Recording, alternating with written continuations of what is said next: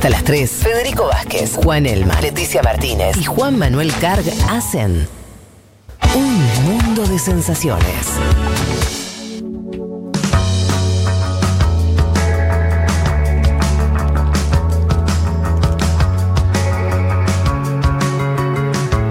Como le prometimos al principio de este programa, íbamos a tratar la realidad de la coyuntura colombiana y para eso ya estamos en contacto con Iván Cepeda, él es senador por el Polo Democrático Alternativo. Em, te saludamos desde Buenos Aires, mi nombre es Federico Vázquez, ¿qué tal Iván? ¿Cómo estás? Un gusto Federico saludarte y saludar a las personas que nos escuchan en este momento. Eh, comentábamos antes, eh, pensá también que sobre todo vas a estar hablándole a un público argentino, em, que vamos a hablar de la coyuntura obviamente que atraviesa Colombia, pero también contar un poco eh, tu propia historia, que es una historia muy relevante y que se entronca con la vida política y la violencia colombiana. tu padre fue asesinado y lo, tuvo la misma suerte que tantos dirigentes políticos y sociales en los últimos años en Colombia. Ustedes, tu, familia, vos mismo estuviste exiliado en distintos países, volviste eh, a hacer política en, Colombia.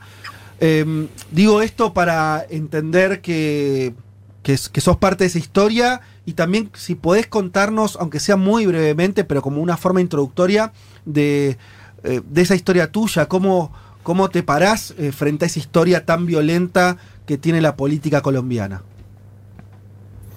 Sí, bueno, yo, yo nací en un hogar en el que tanto mi padre como mi madre eh, estaban desde muy temprano en, su vida ligados a la política y concretamente a la izquierda política. Mi padre fue dirigente del Partido Comunista y de otra eh, organización que se llama la Unión Patriótica, eh, y mi madre también, periodista y activista política, y pues desde muy temprano eh, hemos, tuvimos persecuciones de toda índole.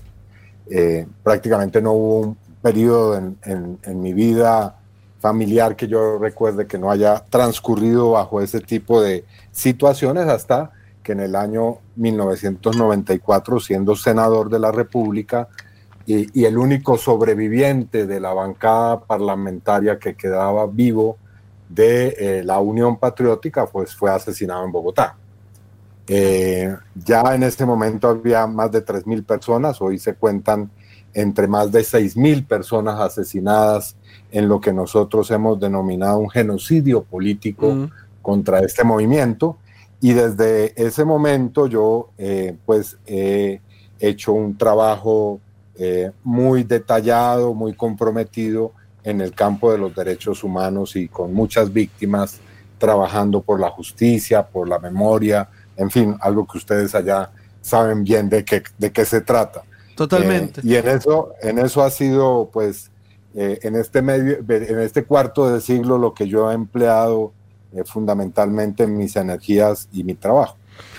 Sobre todo por, esto que, decíamos, me parece que también es, eh, esto que nos estás contando ayuda a que aquí comprendamos la, la relevancia que tiene el proceso de paz para Colombia, con todas las complicaciones que viene teniendo y demás, pero bueno, esa historia, ¿no? Que, ustedes de, violencia, que además no es una violencia que haya quedado atrás en el tiempo, estamos hablando de esa fuerza política, la Unión Patriótica que, ahí cerca, en los 80, principios de los 90, que ocurrió todo eso.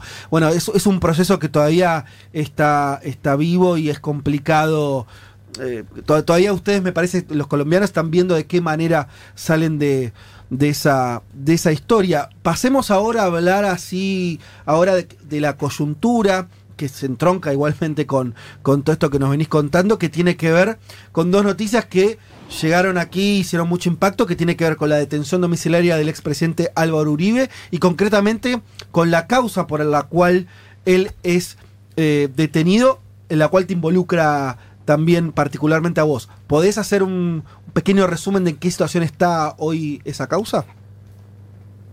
Bueno, el asunto es este, en medio de todo ese trabajo del que venía hablando, eh, conformamos con otras personas y organizaciones el Movimiento Nacional de Víctimas de Crímenes de Estado.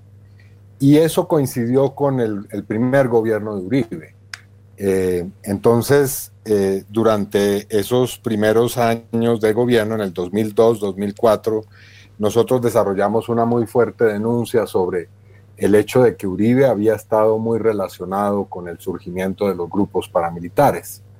Y allí comenzó una historia de polémicas eh, públicas entre el movimiento, yo era el vocero del movimiento, y Uribe, hasta que en el año 2010, cuando yo llegué al Congreso, en, dos cárceles del país, eh, dos paramilitares eh, me pidieron que una declaración que hicieron grabada por mí la llevara ante las autoridades, ante la fiscalía.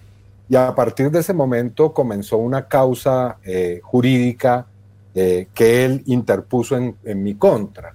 Él me acusó de haber utilizado mi función como congresista para eh, hacer, hacerle llegar a la justicia falsos testimonios, haber sobornado a testigos y haberlo calumniado de manera pública.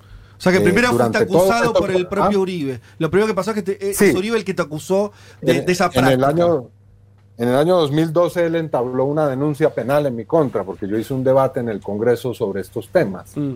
ante el hecho de que iban a matar a uno de esos testigos. Pero bueno, la conclusión de eso, para no hacer toda la historia que es muy larga y detallada, es que en, eh, en el año 2018, luego de que Uribe había llevado eh, más, de, más de 15 testigos falsos en mi contra, eh, pues la Corte, después de una investigación muy rigurosa y de que yo me defendí con eh, también mucho rigor de esas acusaciones, pues se dio cuenta que la, la, historia era contraria, es decir, era, era todo lo contrario, que yo era inocente y que el que estaba, al parecer, induciendo al engaño a los jueces con falsos testigos, era él. Y por lo tanto comenzó una historia contraria y es que eh, hace dos años se investiga a Uribe, primero lo llamaron en un hecho inédito en Colombia a lo que se llama una indagatoria y luego eh, hace unos pocos días, más concretamente el 3 de agosto, la Corte decidió eh, librar una orden mediante la cual él debe estar recluido en su domicilio, que es una gigantesca hacienda que queda en el norte de Colombia. Bien. Iván Cepeda, ¿cómo estás? Te saluda Juan Manuel Carg. Te voy a hacer dos en uno, porque luego de que la Corte Suprema dicte la prisión preventiva para el expresidente Uribe, vos, tu familia, tus colaboradores fueron amenazados de muerte. ¿Vinculás un hecho con el otro? ¿Y, y qué medidas de protección tomaste en ese caso? Y la segunda tiene que ver con unas declaraciones polémicas del vicepresidente de Estados Unidos, de Mike Pence, que dijo esta semana que Álvaro Uribe era un héroe y que además pidió el fin de su detención eh, domiciliaria. ¿Cómo evalúas estos dichos de parte de la segunda persona más importante de la administración de Donald Trump, que acompaña además nuevamente al presidente en las elecciones de noviembre? Bueno, sobre lo primero no me cabe la menor duda. Yo soy una persona, tengo que decirlo, que como todos los dirigentes políticos de oposición y los líderes sociales en Colombia, tenemos amenazas periódicamente. Yo las recibo eh, cada 15 días, cada semana, eso es como una especie de ritual. Pero desde que, desde que eh, se produjo esta decisión con relación a Uribe, ha habido una intensificación muy seria de esas amenazas por todas las vías, redes sociales, correo electrónico, en fin. Así que efectivamente una cosa está ligada con la otra, pero también con esta campaña que, que se ha hecho para desprestigiar y agredir a los magistrados de la Corte Suprema que han tomado esta decisión tan valiente. Hay que decir que en Colombia Uribe era un ser eh, que era considerado intocable hasta que se produjo esta decisión. Bueno, eh, eh, los magistrados han demostrado que no se dejan intimidar.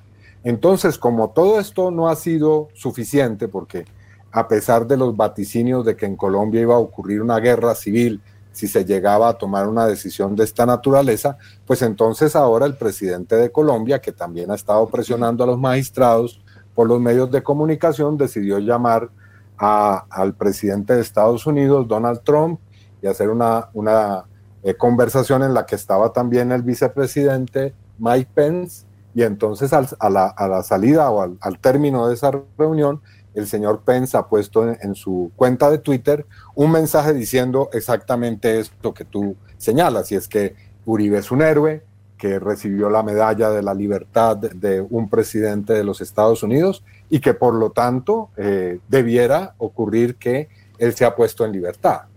por, supuesto, esto es una intromisión, una intervención absolutamente grosera en los asuntos que tienen que ver con lo que ocurre en nuestro país. Y lo que hemos dicho es que eh, el presidente y el vicepresidente de Estados Unidos, no contento con violar la independencia eh, del Poder Judicial en su país, ahora viola la independencia judicial en el nuestro. Es decir, en un acto de intervención internacional en un asunto que le compete única y exclusivamente a los colombianos y por supuesto que debe ser objeto de un respeto eh, de las decisiones judiciales. Senador Leticia Martínez la, lo saluda. Leía un tuit de Sandra Ramírez, senadora y ex FARC, que decía, en menos de una semana 17 asesinatos en tres masacres, 14 de ellos jóvenes, mientras el presidente empecinado en defender lo indefendible y denunciando eh, la cantidad de asesinatos de eh, líderes campesinos, firmantes del proceso de paz. Me gustaría saber en qué momento o en qué estado se encuentra justamente el proceso de paz firmado en el 2016 entre el gobierno entonces de Juan Manuel Santos y la ex guerrilla? Pues eh, el, proceso de paz eh, se encuentra en medio de una gran lucha y confrontación entre fuerzas políticas y sociales que queremos la paz, que queremos que Colombia le ponga punto final a las guerras que ha habido desde hace medio siglo en Colombia eh, y, se acabe esta guerra que, que hay todavía con con la guerrilla eh, o las guerrillas y también esa otra guerra que es la del narcotráfico y los sectores que viven, que han, digamos, hecho de esas guerras su, su modo de vida. Y por lo tanto esa es una confrontación en la que hay de todo, hay momentos de avance, hay que decir que no han logrado como habrían querido o como han querido destruir ese proceso a pesar de que han asesinado a muchos líderes sociales que lo defienden en, los, en, mm. los, en las zonas rurales y a muchos ex guerrilleros. y también, pues que, como se dice, ocurren o siguen ocurriendo masacres. Colombia masacre es una matanza de más de tres personas, así se considera mm. en los términos de los organismos oficiales.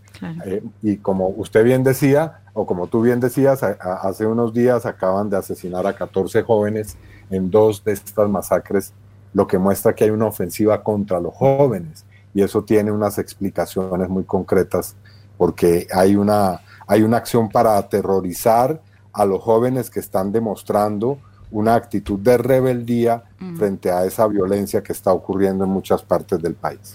Estamos hablando con el senador de Colombia, Iván Cepeda. Eh, Juan, eh, ¿querés hacerle una consulta?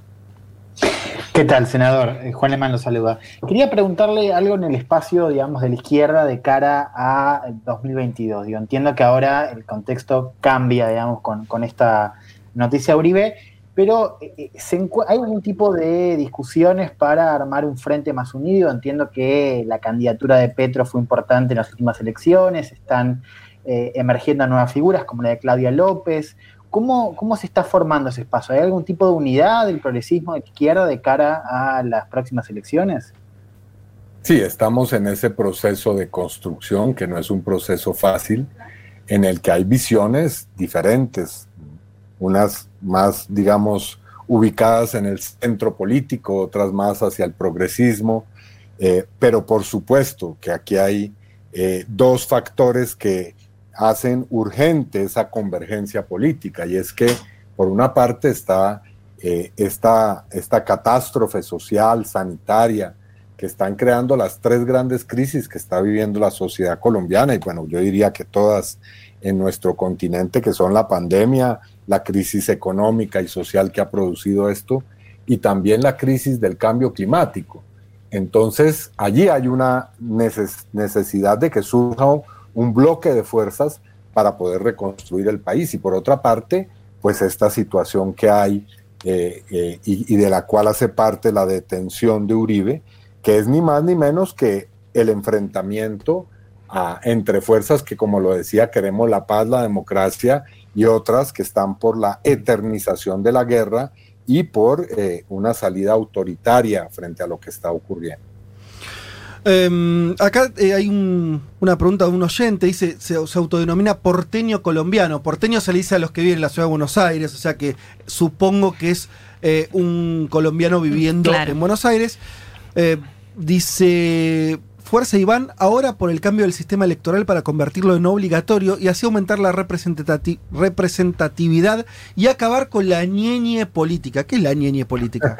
la ñeñe política eh, es que hay un narcotraficante que se hacía llamar ñeñe. En, su localidad tenía ese sobrenombre y entonces eh, en, estos, en estos meses antes de que hiciera eh, irrupción la pandemia, se conoció que el señor presidente de la República, el actual presidente que hace parte del mismo partido eh, que eh, el partido de Uribe, pues había, habría tenido financiación de, de Ñeñe Hernández, José Gregorio Hernández. ah, Bueno, entonces es como una narcopolítica, es decir, lo que en realidad traduce.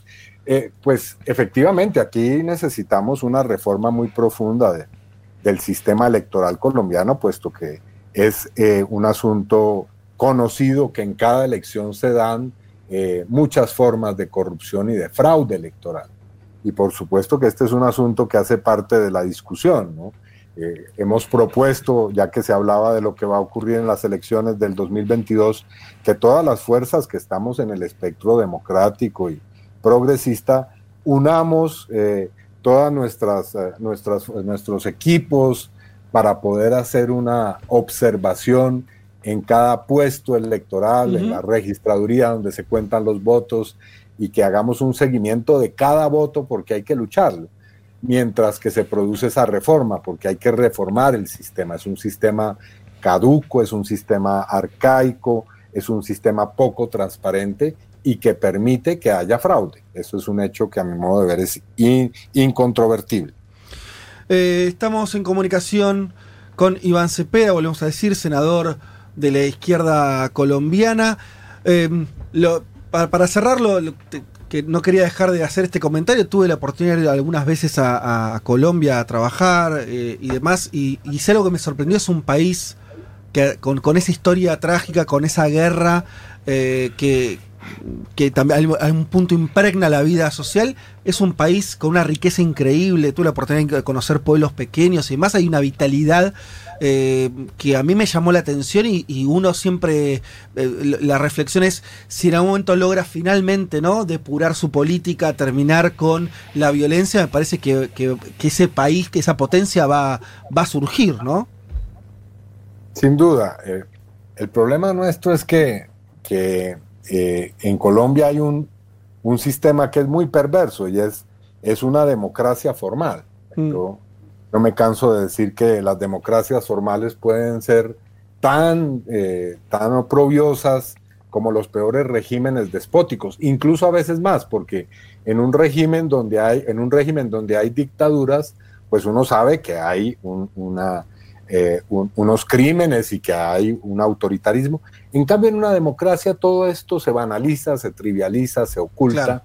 Y entonces hay la idea en el, en el mundo en que, que, Colombia es un país en donde sí hay algunos problemas, hay una guerra, etcétera, etcétera, pero eh, a pesar de eso es una democracia. No, nada de eso. Mm. El régimen político colombiano es más despótico, más sanguinario y más oprobioso que muchas de las dictaduras eh, militares que hay en el planeta o ha habido en el planeta. Iván Cepeda, te agradecemos muchísimo estos minutos que te tomaste para hablar con nosotros. Te saludamos desde Buenos Aires. Un abrazo y suerte. Bueno, no, a ustedes muchas gracias por estos momentos. Japón es el país donde la gente tiene menos relaciones sexuales en todo el mundo. El 50% de la población adulta dijo en una encuesta que no había tenido sexo hacía por lo menos un mes. Del primer mundo.